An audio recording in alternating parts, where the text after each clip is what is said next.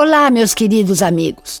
Bem-vindo, bem-vinda a mais um episódio do podcast Praticando o Bem Viver. Eu sou Márcia Deluca e compartilho semanalmente aqui episódios sobre variados temas ligados a yoga, meditação e ayurveda para inspirar você a trilhar os caminhos do bem viver. Como já vimos na prática da meditação, não há errado, o sol brilha sempre. Podemos vivenciar três experiências principais, todas igualmente válidas, pois a cada vez que meditamos, ocorre exatamente aquilo que for ideal para cada um de nós naquele momento específico. Primeira experiência: dormir. Dormir é a forma que o corpo tem de mostrar que você está cansado. Talvez convenha rever seus hábitos de vida para conseguir dormir mais. Segunda experiência: muitos pensamentos, inquietude e tédio. Bem-vindos os pensamentos que se atropelam uns aos outros o nariz que começa a coçar assim que fechamos os olhos para iniciar a prática, o pé que formiga, isso e aquilo que começam a incomodar. Como já falamos, meditação é faxina. Sem ela, as toxinas que o corpo e a mente acumulam seriam liberadas em alguns anos sob a forma de doenças. Com a prática regular, os níveis de estresse diminuem drasticamente e nos aquietar fica muito mais fácil. Forma-se então o ciclo kármico que já vimos.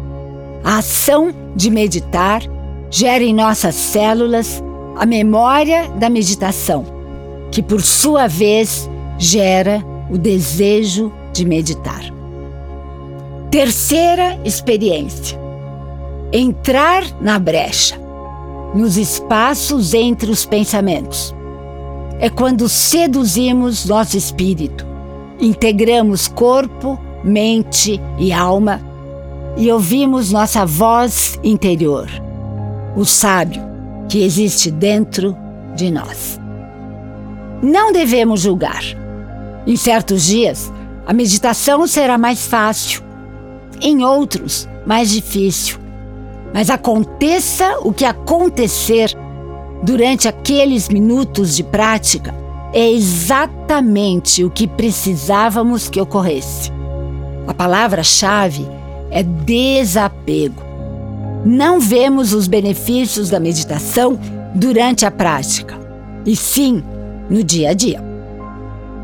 De qualquer forma, o simples estado de repouso do corpo já é curativo por si só.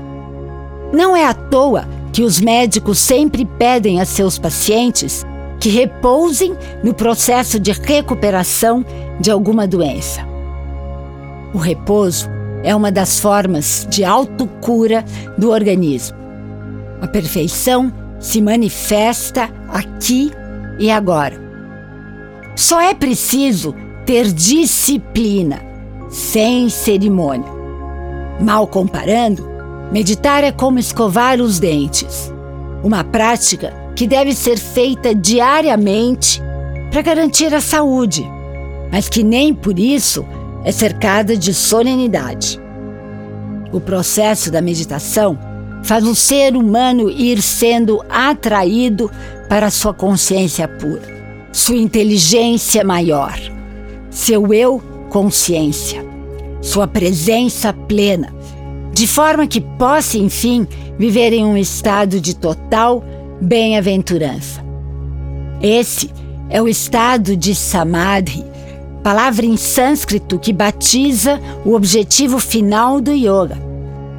Não por acaso, o yoga e a meditação têm a mesma finalidade: aquietar a mente e permitir que o ser humano acesse o campo da pura potencialidade, seduzir o espírito e abrir espaço para ouvirmos as mensagens inspiradoras da nossa aula. Há tantos cursos quanto técnicas para quietar a mente. É preciso então ter aulas para aprender a meditar? Não necessariamente, porque, mesmo aqui nas informações desses episódios sobre meditação, você vê que os requisitos para a prática são simples e fáceis.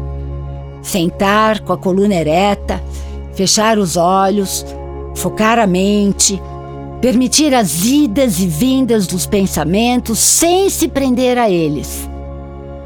Mas um curso pode ajudar? Pode sim, e muito. Para tirar dúvidas, trocar experiências, fazer uma checagem de sua técnica. Devemos apenas fugir de qualquer escola que se julgue única, superior ou melhor.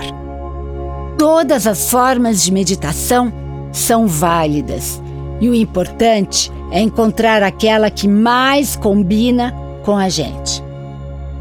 No nosso próximo episódio, vou compartilhar com vocês algumas maneiras de aquietamento da mente. Até lá, continue praticando da maneira como ensinei várias vezes ao longo dos nossos encontros sentado com a coluna ereta, olhos fechados, trazendo atenção plena no corpo consciente e respiração consciente. Foque sua atenção na observação do ar entrando, do ar saindo.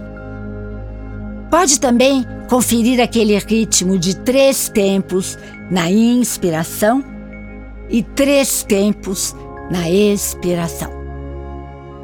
E aqui me despeço com a saudação indiana. O ser que habita em mim reverencia o ser que habita em você. Namaskar.